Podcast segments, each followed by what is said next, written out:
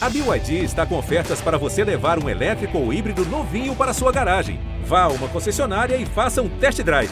BYD, construa seus sonhos.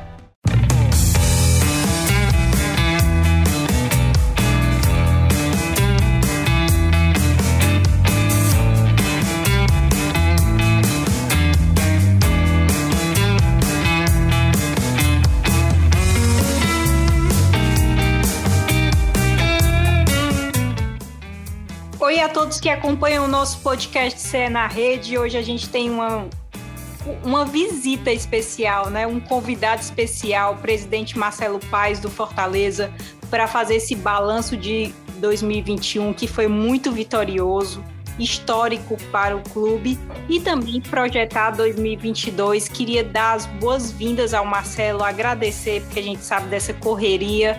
Tudo bom, Marcelo? Olá, tudo bom, Thaís? Tudo bom a todos do podcast GE? Satisfação enorme estar aqui com vocês, bater esse papo, fim de ano, falar sobre o Fortaleza, falar sobre futebol. Tudo que vocês tiverem interesse, a gente está aqui para poder interagir de uma forma espontânea, bacana e levar informação, entretenimento a quem nos acompanha. Estamos hoje com Beatriz Carvalho, do GE. Globo, e também o Marcos Montenegro, que é editor-chefe aqui do nosso Globo Esporte. Biazinha, tudo bem? Tudo bem, Thaís? Olá, presidente. É muito bom receber aqui o Marcelo Paes para falar desse ano vitorioso do Fortaleza, né? Que, que é um case de sucesso, é um time muito comentado pela temporada que teve. E o torcedor está esperando muito por isso também, né? Recebemos muitas perguntas, muita gente animada com esse papo. E bora lá. E Marquinhos, bem-vindo também. Vamos nessa. Oi, Thaís, tudo bem com você? Bom dia, boa noite, boa tarde a todo mundo. Bia, presidente também, Marcelo Paz, um dos gestores mais requisitados do país para entrevista. Todo mundo querendo saber qual é o segredo, qual foi o segredo do Fortaleza, né, para atingir o que atingiu em 2021. E o bom é que não acabou, né? O Paz foi reeleito recentemente, ainda vai construir muita coisa nesse Fortaleza e vamos conversar sobre presente, passado e futuro também com o Paz. Começa. Olha só, a gente pediu participação de torcedores nas redes, né? É, arroba Globo Esporte CE, e aí eu começo com minha pergunta, que também é a pergunta da Naina Freitas, da Thaís Alencar, do Deodato e do Domingos. A pergunta, presidente, é metas para 2022 e quantas contratações vocês pre pretendem trazer, né? Para quais posições? Vamos lá, vamos ser muito claro com relação às metas para 2022. Eu acho que isso é importante.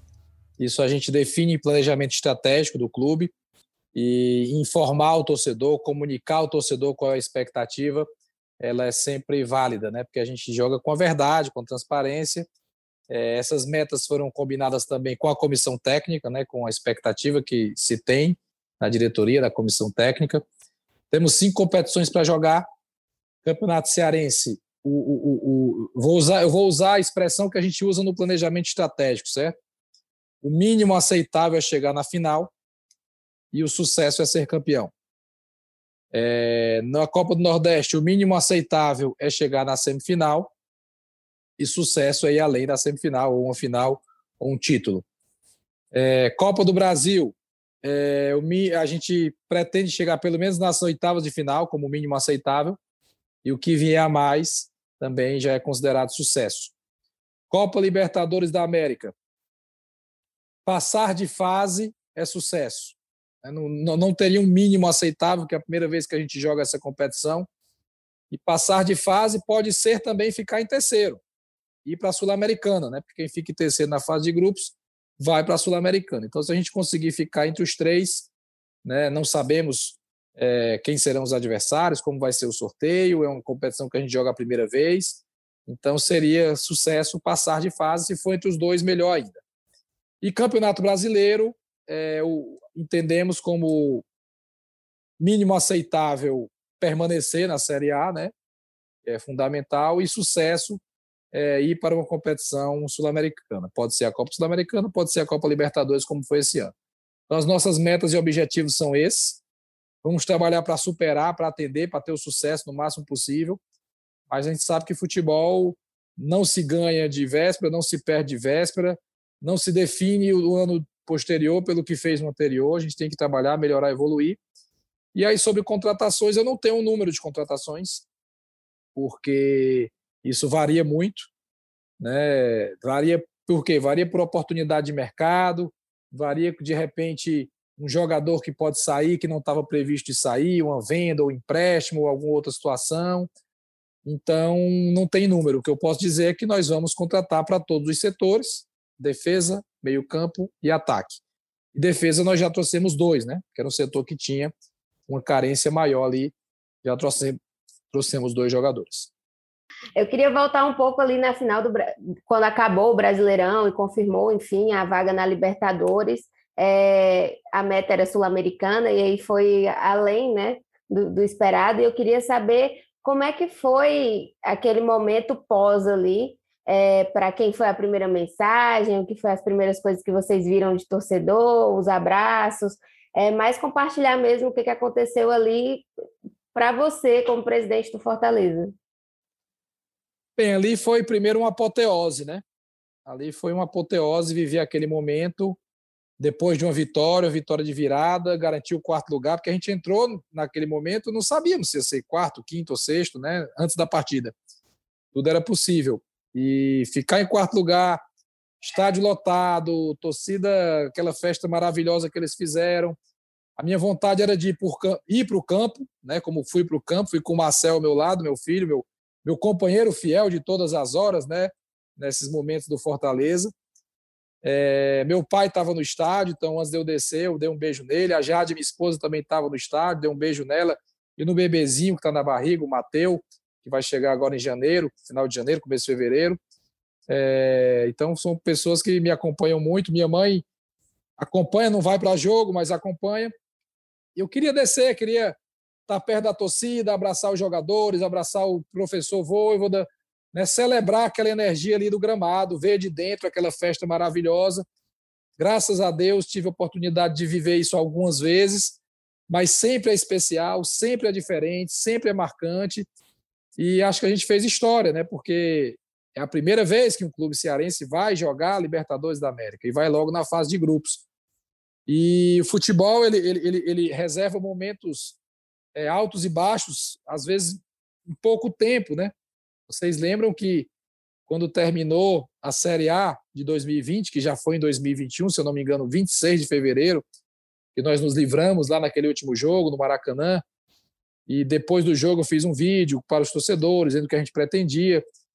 Né? Aquele momento era um momento difícil, um momento crítico, um momento de baixa, um momento de pouca esperança. O que o torcedor dizia naquele momento era só uma coisa: pelo amor de Deus, que a gente não passe o foco de novo na Série A. Era só isso que o torcedor queria e a gente conseguiu entregar muito mais, né? Que uma vaga direta da Libertadores da América, a campanha como foi, G6 sempre, Copa do Brasil terminando em terceiro. Então, gratidão demais a Deus por tudo isso. Eu tenho o dedo de Deus, é, é divino isso que a gente está vivendo. Nós somos instrumentos, nós fazemos o nosso melhor, nós nos dedicamos, buscamos fazer a coisa certa, dentro das limitações que nós temos. É, então, é, é muito legal. É algo que chega a ser indescritível e que eu vou ter o prazer de ver novamente agora e daqui a dois anos, a três, a cinco, a dez, a vinte, olhar aquelas imagens. Presidente, eu comecei o podcast falando que você é um dos gestores mais requisitados do país, né? Para entrevista, para participações, enfim. E não é à toa, né? O time terminou o campeonato um dos mais concorridos do mundo, como quarto colocado no G4, indo direto para a fase de grupos da Libertadores. É, e eu queria saber de você como é que tem sido lidar com o assédio no Fortaleza, vindo de outros clubes, outros estados. A jogadores, a comissão técnica e a você também como gestor.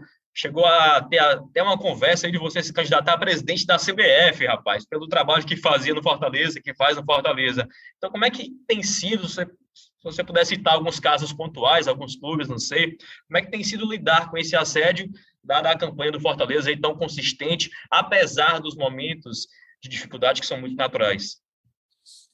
Bem, Marcos, essa pergunta é muito boa, interessante refletir sobre isso, né? No meu caso específico, eu, eu, eu tento lidar com assédio com muita naturalidade, porque eu sei que ele é momentâneo, né? Ele, ele, depende muito desses feitos e esses feitos não acontecem sempre. É, tem acontecido algumas vezes com Fortaleza nos últimos anos, graças a Deus, mas tem momento de baixa também, tem momento ruim. E aí o personagem é outro, são outras pessoas que são procuradas, são outras pessoas que são requisitadas. E nesse momento, como assim, não está tendo treino, não está tendo jogo, né? E a minha rotina muda um pouco, eu estou buscando atender né, as máximas demandas possíveis. Acho que travou um pouco, né? Que já voltei aqui, que entrou uma ligação, eu cortei. Estou buscando atender as máximas demandas possíveis de imprensa, dos blogs ligados ao clube, são pessoas que ao longo do ano inteiro, né, falaram sobre o Fortaleza. Desculpa, estou tendo que rejeitar a ligação aqui. Posso voltar? Não, mas eu, eu acho que só sai o vídeo. Você pode continuar falando, só sai o ah, vídeo. Tá. O áudio está tá beleza. Pronto, pronto, legal. Então, a gente tenta. Estou tentando atender o máximo de pessoas possíveis, né? Dar, falar, até de um modo mais leve, mais descontraído também. Durante o ano a gente está um pouco mais tenso ali. É, esse assédio externo, né, de, de ah, CBF, uma coisa ou outra, a gente fica feliz quando se fala isso, né? Nunca teve nada formal. Ah, a CBF consultou o Marcelo Paes, não. Mas se fala em programas de TV, se fala em algumas situações, eu fico feliz, fico lisonjeado. CBF é uma instituição que representa o futebol brasileiro e, e eu teria muito orgulho de um dia trabalhar lá, fazer alguma função específica dentro do futebol lá, mas não é o momento, o momento é do Fortaleza. Estou né? indo para mais três anos de forma convicta, segura, com toda a garra, com toda a dedicação para fazer o meu melhor, né? para que a gente siga tendo bons momentos, tendo que celebrar. E quanto aos jogadores, eu estou muito tranquilo, porque os nossos jogadores são protegidos por contrato. Ninguém vai sair aqui porque quer sair ou porque alguém quer levar. Então, quem quiser levar algum jogador nosso vai ter que procurar a direção, vai ter que fazer uma boa proposta, a gente vai analisar o que é natural, o que é do mercado, né? Isso é do mercado, só que os nossos jogadores hoje estão valorizados, porque fizeram um grande ano, fizeram uma grande temporada. Isso desperta interesse e a gente, com muito profissionalismo, vai atender as demandas e ver se é bom para o clube, se não é bom para o clube, mas, acima de tudo, com o compromisso de fazer um grande time para 2022 para jogar as cinco competições. Paz, é, perguntas de Gabriel, Adinael e Davi Lira, no mesmo sentido. Eles perguntam: queria entender o motivo pelo qual Fortaleza está investindo mais no mercado sul-americano que no daqui. Existe é, expectativa de trazer atletas de outros continentes também? E aí eles perguntam local, né, aqui do Brasil, Alan Franco, Gilberto e Cano, podem vir? Bem, a gente é, tem que olhar o, o, futebol como um todo, né?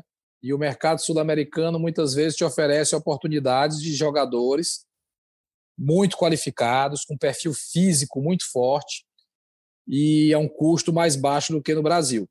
Então, é, é, ampliar o olhar, como a gente ampliou o olhar para trazer comissão técnica. Trouxemos dois estrangeiros agora, o Landassor, que tem experiência internacional, né, jogou Libertadores, jogou Sul-Americana e ainda é jovem, então agrega num perfil também internacional. Até pelo idioma, né, de jogar uma competição como a Libertadores da América. Não que a gente esteja contratando só pensando na Libertadores, mas é, agrega também. E o Holandaço ele faz uma, uma, uma, função muito parecida ali com a do Tinga, muito parecida, embora ele também jogue em outra função.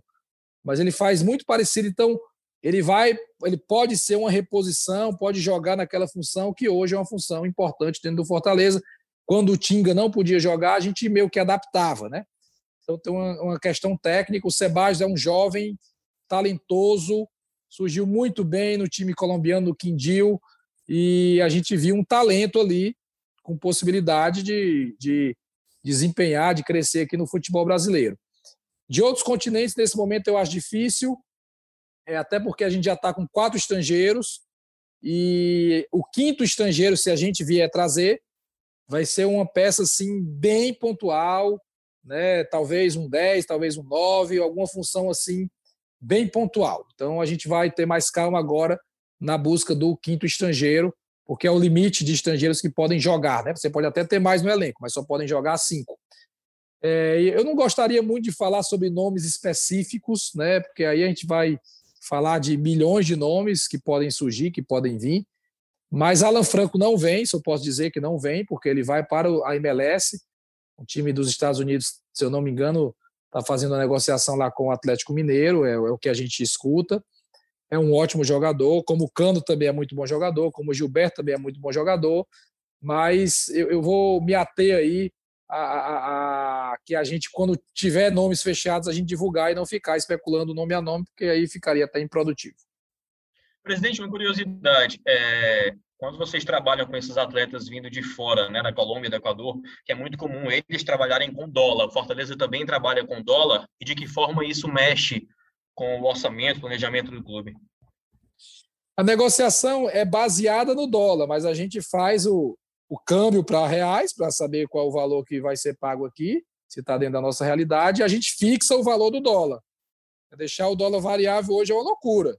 Não então, fica sujeito à variação cambial, não, não, né? Não fica sujeito à variação. A gente fixa o valor do dólar, naquele momento ali da contratação, fica fixado em contrato. Ô, Paz, entrando um pouquinho na parte da comissão técnica, é, não dá para a gente não comparar o trabalho do Voivoda com o do Sene, né? Porque foram os dois trabalhos recentes que deram, deram muito certo no tricolor do PC. E a gente sabe que o Ceni trabalhava muito além das quatro linhas, né, na parte de estrutura, sugerindo melhorias, enfim, em todos os setores imagináveis o Ceni dava um pitaco para ajudar o clube. Eu queria saber qual a participação do Voivoda nas decisões do Fortaleza fora de campo, né? Fora do treinamento, escalação, é, enfim, aquela, aquele dia a dia mesmo de treinador. É, em contratação, em melhorias mesmo estruturais, é, qual o tamanho da participação do Voivoda fora das quatro linhas, junto com você e os outros setores também do Fortaleza? Bem, em contratações, a participação dele é 100%. Né? Todas as contratações passam por ele, de alguma maneira. É, ele aceita muito as indicações que vêm do departamento de futebol, do CIFEC, minha, do Alex Santiago, do Papelinho. Ele, ele aceita muito no aspecto de, ok, vocês entendem o futebol brasileiro, acham que é bom jogador, vou olhar, mas a, o crivo final passa por ele, porque é ele que vai trabalhar, ele que vai tecnicamente é, é, é conduzir. Ele já já está em contato até com treinadores do futebol brasileiro para pegar informação. Eu acho que isso é legal, porque ele não, não, não, conhece as pessoas, né? Jogou contra um ou outro, uma vez, agora duas vezes. Tem algum que mas... ele tenha aprofundado uma relação, assim, algum treinador? Não, não, não, não sei assim a fundo algum no Brasil, né? Ele, ele, se aconselha muito com treinadores estrangeiros, argentinos, ele conversa muito com o Bielsa, tem uma relação muito boa com o Bielsa, com o Maurício Pochettino, né? com treinadores argentinos que estão no exterior. O Bielsa é da cidade dele, né? De, de, de Rosário ali, trabalhou no News. Então ele tem esse, esse contato muito próximo de troca de ideias. Mas no Brasil, mais assim, para pegar uma informação ou outra, ele já tem conversado com alguns treinadores brasileiros, e na parte estrutural, eu diria que a interferência dele é, é, é, menor do que o Rogério. O Rogério tinha uma preocupação muito grande com isso. Existia uma carência também muito grande no Fortaleza quando, quando o Rogério tinha essa preocupação, e a gente foi entregando, dando ali tudo que podia fazer. Quando o Voivoda chegou, a coisa já estava muito mais pronta, né? Mas a gente conversa também sobre o que a gente quer fazer, quais são as melhorias, pede uma opinião, informa, comunica, faz ele participar do processo. Ele também entende que isso é muito importante. Ele até me mandou uma vez uma foto de um hotel que o Bielsa doou para o News Old Boys. Depois vocês pesquisam isso aí. Um hotel lindo, né? Que ele doou, tirou do bolso lá e doou né? Porque pela, pela paixão que ele tem pelo time. Ele vai doar um gente... hotel para o Fortaleza também, o Voivoda? Não, acho que não, porque ele não trabalhou na Europa ainda, né? O Bielsa está na Europa, já ganhou muito dinheiro. Hoje não, né, Marcelo? Né? Acho que ainda não, ainda não. Mas a gente deu um quarto muito bom para ele lá no nosso hotel. Presidente, eu queria saber sobre faturamento da marca própria do clube nesse ano de 2021, né? A gente sabe que é, as finanças melhoraram um pouco mais para o final ali, que voltou a ter público, torcedores no estádio. E, mas em relação à marca própria mesmo, a gente não acabou não vendo esses números. Eu queria saber se você poderia falar um pouco sobre isso e quais as novidades para 2022 também. Bem, até o mês de novembro, a gente tinha vendido faturamento nas nossas lojas e-commerce 13 milhões e meio. Isso é faturamento, não é lucro. 13 milhões e meio. E a expectativa é que no mês de dezembro, mês de Natal, né, um mês que o torcedor está muito eufórico, a gente venda nas lojas em torno de 2 milhões de reais. Esse é o faturamento do Fortaleza. Lembrando que No caso do Fortaleza, as lojas são do Fortaleza, né? A gente não tem parceria com ninguém, não tem franquia, não tem negócio de royalty, o dinheiro entra realmente dentro da conta do clube, o clube administra tudo isso, é, isso é faturamento, também não é lucro. E pra, para o ano que vem, a gente, a gente deve abrir mais três lojas em shoppings da cidade, é, e a gente tem alguns projetos muito interessantes aí, paralelos, eu posso citar todos aqui para vocês. Né? Um deles é o hub de inovação que a gente vai fazer lá no PC. Né? Um, startups ligadas à área do esporte vão estar dentro do PC pensando ideias, soluções, tecnologias voltadas para o esporte como um todo, não só para o futebol e não só para dentro das quatro linhas. Pode-se pensar em melhorias de, de acesso do torcedor ao estádio, de experiência de jogo.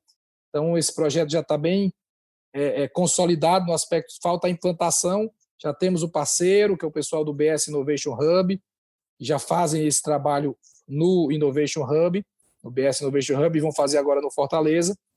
É, a gente lançou há pouco tempo a Lion Academy, que é uma academia de futebol do Fortaleza, no aspecto de formação esportiva, né? em parceria com o Futebol Interativo, que é uma empresa que hoje está sediada em São Paulo, uma startup de futebol que está sediada em São Paulo. E Lion Academy são cursos e nós do Fortaleza vamos ministrar para o mercado como um todo numa modalidade online. Eu vou ter um conteúdo, o jurídico, o contábil, licenciamento, setor comercial, assessoria de imprensa. E no, no dia da live, pós-live, já tinha 60 matrículas. Uma coisa assim absurda de, de, de apoio, de, de, de participação. E é um produto bem interessante de formação esportiva, né? É, a gente vai lançar finalmente também o projeto Mundo Tricolor, que seria lançado em 2019, a pandemia, tivemos um problema também com o parceiro, e a ideia é que seja lançado o Mundo Tricolor num shopping de Fortaleza, que é um espaço de entretenimento e de consumo ligado ao clube, um espaço para ter loja, bares, restaurante, espaço para skate, é, pet shop, tudo ligado ao Fortaleza. Tudo ligado ao Fortaleza. Salão de beleza, tudo ligado ao Fortaleza. Serviços e produtos ligados ao Fortaleza numa área temática chamada Mundo Tricolor. Falei do Hub, falei do Mundo Tricolor, falei do Lion Academy. Lançamos também a Escola de Futebol do Fortaleza, é, no caso a escolinha, né? Escolinha de, de formação, de iniciação esportiva para crianças, para garotos, o um modelo de franquia, que vai funcionar dentro da cidade, mas também em cidades do interior e talvez até de outros estados. Esse modelo também foi lançado há pouco tempo, a Escola de Futebol do Fortaleza. E eu acho que tem uma, quinta novidade. Eu falei de quatro novidades aí. Se eu lembrar da quinta novidade, eu, eu falo aí para vocês. Eu, eu, até. Deixa eu ver se eu acho aqui, que eu, eu falei na reunião do Conselho Deliberativo. Deixa eu ver se eu acho aqui para vocês, para ficar completo. Paz, enquanto você pre, é, procura. Achei, aí... achei, achei, achei. Vou falar. Pronto, show. É, é, é, é, um trabalho de sustentabilidade. Nós criamos um projeto chamado For All, For de Fortaleza, né? E For All como se fosse pra, para todos, em que o Fortaleza está alinhando suas ações diárias dentro do, do clube, dentro do PC, também nos, nos jogos a partir do ano que vem, alinhado aos ODS, que são os Objetivos de Desenvolvimento Sustentável da ONU. Então, a gente já tem ações de desenvolvimento sustentável e vamos buscar preencher as 17 ações dos ODS, tornando o Fortaleza um clube socialmente sustentável. Paz, ecologicamente é... sustentável. Eu recebi uma pergunta que acaba casando aí com o que você está falando, é do Tiago Rodrigues, torcedor lá de São Paulo. Ele pergunta o que, é que vocês estão fazendo para melhorar a experiência online com o torcedor, né? Questão de site oficial, sócios, ingressos e também o comércio do Fortaleza. Olha, isso aí é uma busca constante, certo? É, na pandemia, a gente evoluiu muito na, na venda online, o nosso e-commerce melhorou muito. Ainda tá o ideal? Não, não tá 100%, mas melhorou, os pedidos são mais rápidos, a entrega é mais rápida, tem gente que compra e recebe no mesmo dia no e-commerce. Então, já foi evoluído isso. O nosso, nosso sistema de check-in de venda de ingressos, tivemos um problema no primeiro jogo da volta contra o Atlético Goianiense. Depois não tivemos mais problema, funcionou muito bem. O check-in, a gente lança o check-in, em 4, 5 horas já tem 8 mil check-ins feitos, e o torcedor não tem reclamado quanto a isso.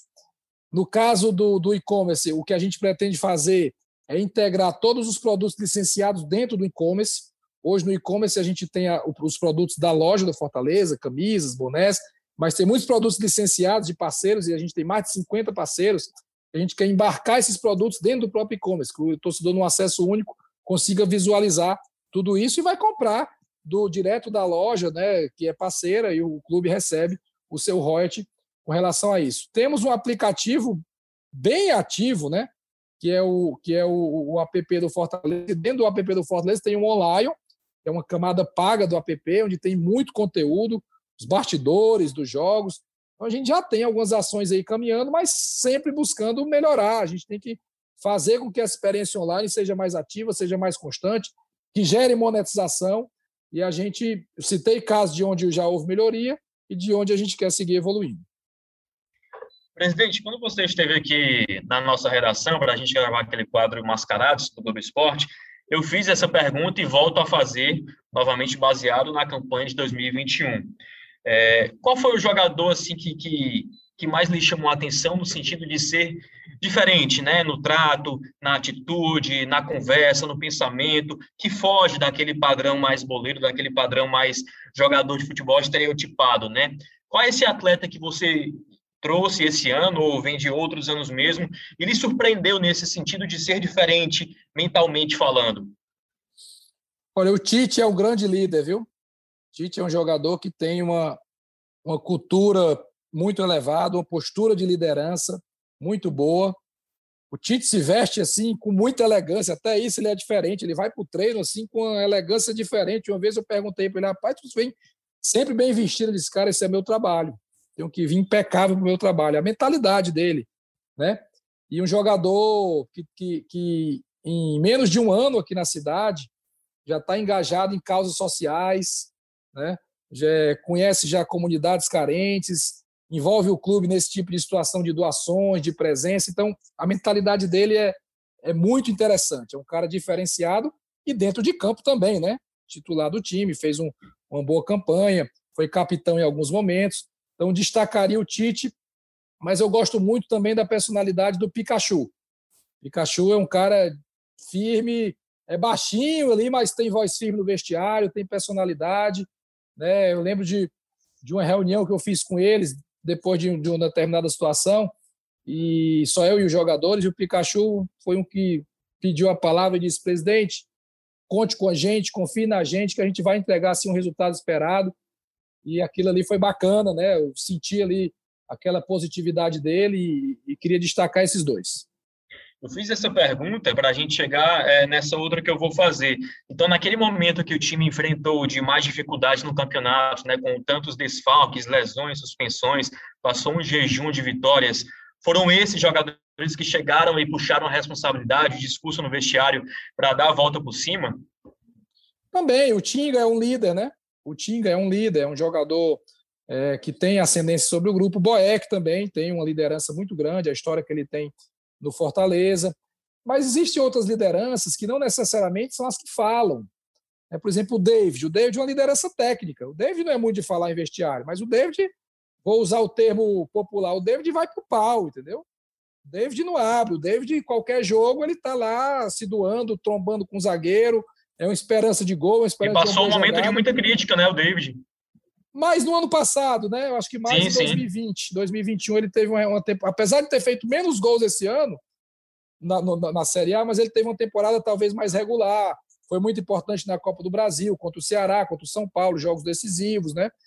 Então, você tem lideranças técnicas também. Você não tem que esperar que todo jogador puxe o discurso, cobre. São personalidades diferentes, são características diferentes mas que entregam resultado, que entregam é, retorno técnico de maneiras diferentes.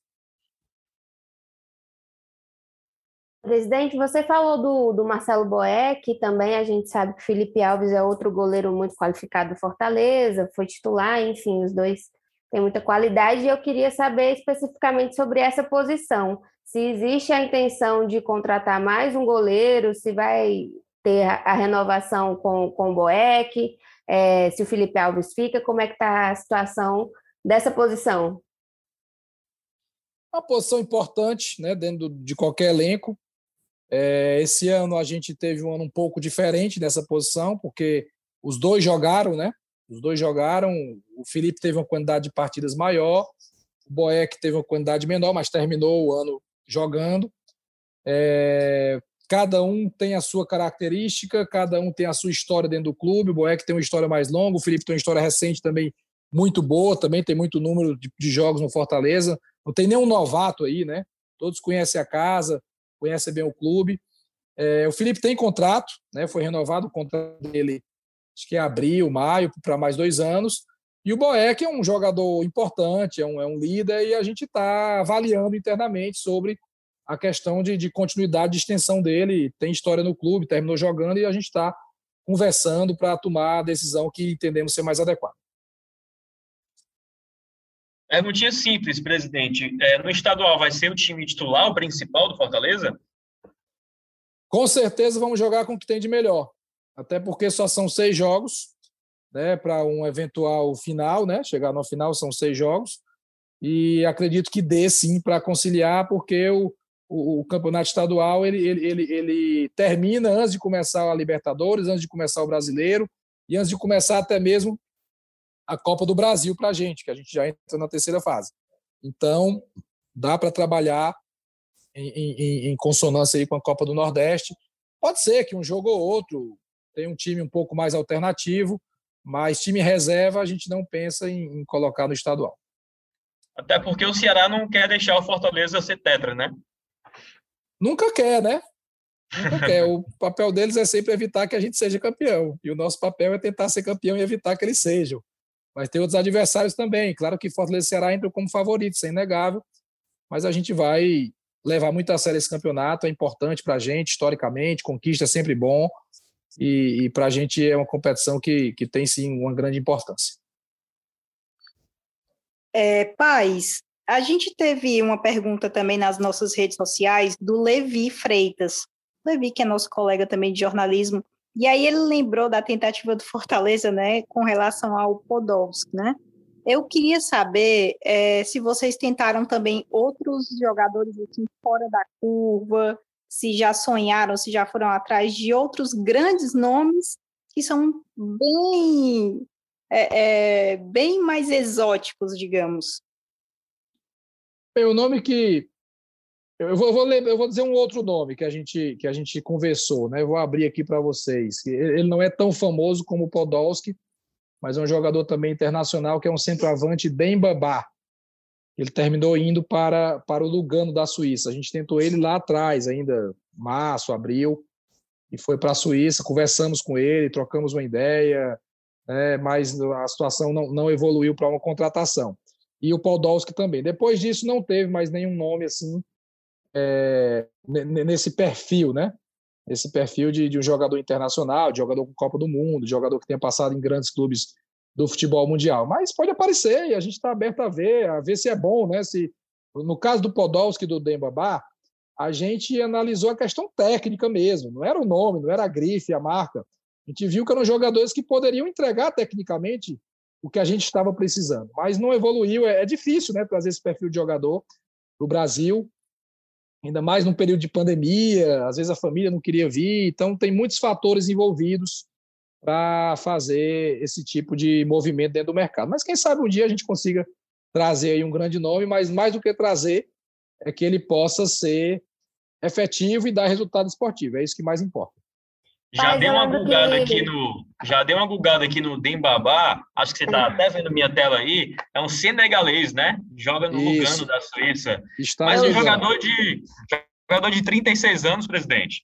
Falar nisso, pegando essa deixa já, já pergunto sobre WP9, a importância que o Wellington Paulista tem nesse grupo do Fortaleza, talvez seja o mais experiente do grupo, né? Junto com o Boeck ali e tal. É, como é, o, o Wellington tem contrato ainda com o Fortaleza, né? Quais são os planos do Fortaleza junto com esse atacante? O Wellington tem contrato até o final do ano que vem. Eu até esqueci de citar o Wellington na pergunta anterior sobre liderança. Ele é um líder também, sempre né, jogando ou não jogando, né? Às vezes ele, muitos jogos ele não foi titular esse ano, mas no vestiário estava ali firme, incentivando. Então, um cara importante, um artilheiro, é, fez 15 gols em 2019, fez 15 gols em 2020, fez 12 gols nessa temporada e tem contrato com o clube. Eu perguntei, presidente, na verdade, com a intenção de saber é, planos do Fortaleza até para outros atletas que têm contrato, mas que ninguém sabe se vai ser utilizado né, no time principal ali, com tanta frequência, tem muitas competições, tudo bem, mas o Fortaleza tende a emprestar alguns atletas para outros clubes que mostrarem interesse? A gente vai emprestar atletas que tiveram pouquíssimos minutos esse ano, mas têm contrato com o clube e a gente entende que deve rodar, como é o caso do, do Pablo Volante, que já foi emprestado por Vitória, o João Paulo Zagueiro também deve ser emprestado, o Douglas Coutinho, não, Gustavo Coutinho, Gustavo Coutinho, centroavante, que foi do Sub-23 e teve no Operário, também deve ser emprestado. O Luiz Henrique, que é do Fortaleza, teve no Botafogo, também deve ser emprestado. Então, são jogadores que, que têm talento, que têm qualidade, mas que nesse momento não estariam entre os principais. E eu acho que é mais válido que eles sejam emprestados, que eles joguem, que eles tenham uma minutagem em outro clube, que possam voltar depois. Então, são jogadores aí que, que devem estar disponíveis para empréstimo. O Carlinhos volta? Não, não. O Carlinhos não volta, encerra o vínculo e acredito que vai ser renovado com o Botafogo. Mas o, o contrato dele encerrou e não volta. Faz até uma dúvida assim um pouco mais aberta, é, agora que o, que o Ceará é um dos principais estados do, do futebol do Nordeste, né? Tem o Fortaleza e Ceará na Série A. É, e muito se comentou durante a temporada sobre a nova Liga de Clubes, né? Inclusive você falou que estava num processo aí de paralisação, não tinha tido mais conversa sobre isso. Eu queria saber como é que anda isso. Existe novas conversas ou parou ali e não progrediu? Está meio parado, viu? Não, não tive acesso a outras conversas, a algum tipo de evolução. É, não, não, não teve, não teve. Espero que a liga avance, espero que a gente consiga se organizar. Para avançar, é necessário que a gente tenha a humildade de contratar uma empresa para tocar a liga, porque os dirigentes não vão conseguir tocar, porque a gente não tem tempo para isso. Né? Tem que ser várias pessoas que acordem segunda-feira de manhã e pensem o que é que eu vou fazer hoje pela liga, qual é a visita comercial que eu vou fazer, de negócio, de prospecção, de venda de direitos econômicos, de, de business como um todo, de governança. E o dirigente, ele, ele, ele pode até acordar pensando nisso, mas dá 10 horas ele está pensando no clube, e à tarde ele tem que ir para o treino, e depois ele tem que resolver uma situação. Então não dá para nós sermos os gestores. Nós temos que ser um conselho consultivo.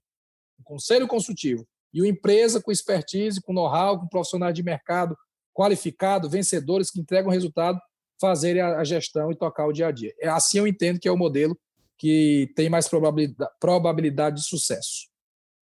E você ah, acha que vai existir alguma organização em relação a isso para o próximo ano, 2022? Eu, eu sou um, um, esperançoso. eu espero que tenha. Tá Paz, é, eu queria perguntar sobre finanças e estrutura eu vi que o Fortaleza está planejando né, acabar com as dívidas trabalhistas já no próximo ano. E aí, se eu te perguntasse assim, Marcelo Paes, o que está faltando para o Fortaleza em termos de finanças e estruturas? Né, para 2022, 2023, 2024, o que é que você finanças, Finanças é sempre bem-vindo. Quanto dinheiro mais vier, melhor, né? Então, é sempre bem-vindo. Mas hoje a gente tem um orçamento equilibrado, né? É um clube que que quando lança o seu orçamento, lança um orçamento, o orçamento conservador. Por exemplo, a gente não pode lançar o orçamento dizendo que vai chegar na final da Copa do Brasil. E ali você acredita que vai entrar mais X milhões que podem ser que não entrem. E aí o orçamento já fura ali mesmo. A gente bota um orçamento com venda de jogadores alcançável, algo possível de ser realizado. Se for superado, ótimo. Então a gente tem um orçamento conservador e quase sempre entregamos mais do que esse orçamento conservador como foi nesse ano de 2021. Mas a gente tem que estar sempre ligado para trazer novas receitas. Esses, esses cinco projetos que eu falei para vocês aí, eles visam trazer novas receitas, eles visam evolução financeira do clube. Né? E, e, então, em termos de finanças, a gente tem que estar sempre atento para buscar maximizar a receita, porque futebol é muito caro E ter, e ter dinheiro na mão muitas vezes é importante, uma oportunidade de mercado que surge, uma situação que surge. Né? É, e com relação à estrutura, a gente tem ainda algumas coisas para fazer lá no PC. Né? A gente quer fazer um novo hotel, temos um hotel, mas queremos ampliar, melhorar o hotel, deixar num padrão de qualidade ainda maior. A gente pretende reformar a entrada do futebol ali no PC, a, a fachada do, da, da, da Praça Ney Rebouças foi toda reformada, a gente quer reformar a entrada do futebol também. A gente vai fazer uma nova sala de imprensa para receber vocês né, com mais conforto, com mais qualidade. O projeto já está pronto. Nova sala de troféus a gente também quer fazer no PC. No CT de Maracanaú, eu pretendo fazer um gramado sintético. Acho que é muito importante ter um gramado sintético por dois motivos. Primeiro, que ele te dá é, possibilidade de treino em dias de muita chuva, porque não alaga e ele treina melhor quando a gente vai jogar contra times que têm gramado sintético, né? Então vai pegar o Atlético Paranaense, vai pegar o Palmeiras, treina no sintético para já condicionar o jogador um pouco mais àquela condição. E também a ideia de fazer um lance de arquibancada e vestiários novos no CT. A gente tem tido muitos jogos lá no CT, né? Sub-17, sub-20, futebol feminino. E a gente quer receber ainda melhor os times que vêm nos visitar. O gramado está excelente mas a gente pode melhorar nesse nível de estrutura. Então, são coisas aí que a gente pretende fazer e não diria que vai ser tudo feito esse ano, a gente projeta isso para os próximos três anos, que é o que dura essa gestão. Esse investimento todo aí dá uma ordem de 7 milhões de reais, mais ou menos, não é um dinheiro fácil de ter, mas também não é uma coisa absurda para futebol, de repente uma venda de um jogador, uma coisa mais que apareça, pode possibilitar que isso seja realizado, e são, é mais ou menos isso que a gente pretende fazer. Presidente, voltando para a parte de elenco, desculpe até bater nessa tecla, que eu sei que na sua posição é muito chato ficar respondendo sobre fulano, cicrano, beltrano, mas a gente está na obrigação de perguntar, né? O não a gente já tem, mas eu vou citar aqui três nomes para saber a situação, né? O Oswaldo está encerrando o contrato, é um ídolo, né? Tem uma história junto ao Fortaleza, saber como é que está a conversa com ele, se renova, se não renova, se tem interesse, se não tem. E também é, Romarinho e Ronald, de São Paulo, quer ou não quer o Romarinho e o Ronald, e como é que estão essas conversas também? Em Romarinho, a gente recebeu uma consulta do São Paulo. Uma consulta, não chegou a ser uma proposta formal. Então, depende mais deles lá se eles acham que vão avançar, se vão fazer proposta financeira. Nós não vamos liberar o Romarinho de graça, não tem o menor sentido. Né? É, se tem uma proposta financeira, se vão propor alguma troca de jogadores, é ver o que vem de lá para cá. A gente não foi oferecer o Romarinho no São Paulo, houve uma consulta e é um jogador que o Rogério conhece, todo mundo sabe, gosta dele. O Rogério gosta de jogadores velocistas, né, dribladores, e o Romarinho tem essa característica. Ronald não tivemos nem a consulta. Ronald eu só vi questão na imprensa, saiu na imprensa de que eles queriam, mas não houve nada formal com relação ao Ronald. O Oswaldo é um atleta que tem história no clube, que tem mais de 200 jogos. Sem dúvida, o Oswaldo é um dos maiores atletas da história do Fortaleza, pelo, por tudo que ele já fez, veio da base, títulos, conquista, e a gente está também conversando internamente para ver qual seria a melhor decisão para o próximo ano. Paz, eu vou fazer a última pergunta agora e a gente vai encerrar, certo? É, com relação a. Pode ser bem rápido mesmo, para todo mundo aqui ir almoçar. É, Ederson, Matheus Vargas, Lucas Lima e Benevenuto. Quais são, assim, a, é, é, qual, qual é o futuro desses jogadores? Não tem jeito, né? Vocês perguntam, perguntam, fala de futuro, de passado, de não sei o quê, mas vem falar de jogador. Isso aí é. é roda, roda, jeito. roda e fala de jogador. Roda, né? roda, roda. Aí, ah, que só uma perguntinha aqui. É né? que o torcedor mata a gente é. se não tiver. Pois é. é... Matheus Jussa vai ser comprado, né? vai ser do Fortaleza. Benevenuto, estamos trabalhando para que também isso aconteça. E tem, tá, não, não diria nem que está numa, numa questão de negociação, é mais algumas situações que a gente tem que equalizar, mas há a possibilidade dele ser jogador do Fortaleza definitivo. É, quem foi mais? Lucas Lima, estamos é, conversando, nem chegamos a conversar com o Palmeiras ainda, porque o Palmeiras está é, tá meio que de férias, mudou o presidente agora, então a gente depende de uma conversa com o Palmeiras para uma possível permanência dele. Né? Quem mais vocês falaram aí? Vargas e Justo, Lucas Lima. Ederson é uma, é uma operação bem difícil, de, de ficar nesse momento, agora em dezembro, é difícil porque o Corinthians, que é o detentor do, dos direitos econômicos dele e federativos, é, entende que ele pode ter uma negociação para o exterior, então vai aguardar que possa surgir uma, uma proposta do exterior. E Matheus Vargas tem boa chance de permanecer no PC.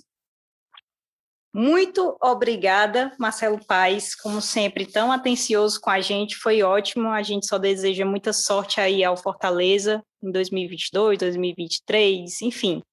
É, e agradecer também aqui ao Marquinhos, que, que teve aqui, Beatriz Carvalho, ao Palheta, que ajuda a gente aí na assessoria do Fortaleza também, Marcos Portuga, que faz a edição desse, desse podcast. E, Paz, queria que você deixasse aí uma mensagem para o torcedor do Fortaleza aí nesse fim de ano.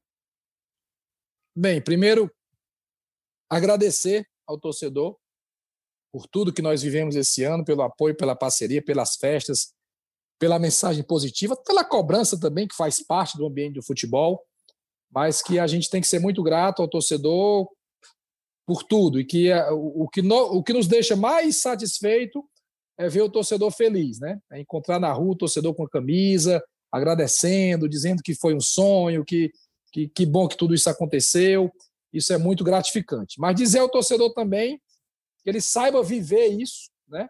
esse momento de ir para o Libertadores, de estar entre os maiores equipes do continente, que, que diminua um pouquinho essa ansiedade de que ah, tem que contratar logo, quem é que vai ficar, que a gente está cuidando disso.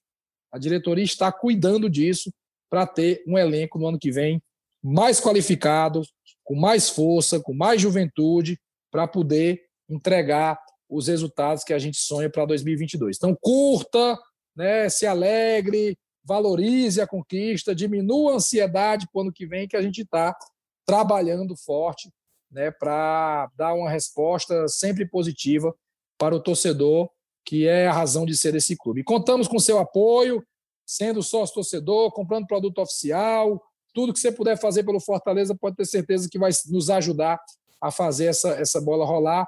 E agradecer também a diretoria, né, que trabalhou comigo, a diretoria nova que está aí caminhando, Geraldo Luciano, Alex Santiago, são pessoas importantíssimas que estão ao meu lado, né, com, como toda a diretoria, o grupo de jogadores que fez um trabalho sensacional, vocês estão na história do Fortaleza, ninguém tira isso, é o time que levou o Fortaleza para a Libertadores da América, fase de grupos, comissão técnica, e que a gente tem aí um final de ano com muita harmonia, com muita paz no coração, Feliz Natal, e que seja um ano de 2022 ainda melhor. Bia, brigadão, Bia. Agradeço mais uma vez estar aqui no Céu na Rede, né, batendo esse papo bacana com o Marcelo Paes. Tiramos muitas dúvidas dos torcedores, dúvidas nossas. E desejo também um bom final de ano para todo mundo. Bora lá e próxima semana tem mais um episódio. Marquinho, brigadão. Valeu, Thaís. Obrigado também, obrigado, Bia, obrigado ao Paz, né, que, como você falou, Thaís sempre atende a gente com muita atenção, muito respeito. É sempre um prazer, é sempre enriquecedor, né, esse papo com pais, que é, tem uma, uma eloquência admirável, né, foge de algumas perguntas com uma certa política ali, mas responde muitas, e a gente sabe que o que ele pode soltar, ele solta com todo prazer para informar o torcedor E fazer um anúncio aqui também, o Thaís, pedindo a sua licença, que a partir de segunda-feira o Globo Esporte Local entra em recesso, né, vai estar no ar só o Globo Esporte em rede para todo o país, feito pelo Rio e por São Paulo, e a gente volta com o Dia Local a partir do dia 3 de janeiro. Mas durante todo esse período, a gente segue aqui na redação trabalhando através do ge.globo.ce e também das nossas redes sociais, arroba Globo Esporte CE. Mais uma vez, obrigado ao Paz, obrigado a todo mundo que ouviu. Valeu, Obrigada gente. Abraço. Um abraço. Esse podcast teve a edição de áudio do Marcos Portuga, coordenação do Rafael Barros e a gerência do André Amaral. Um abraço, galera.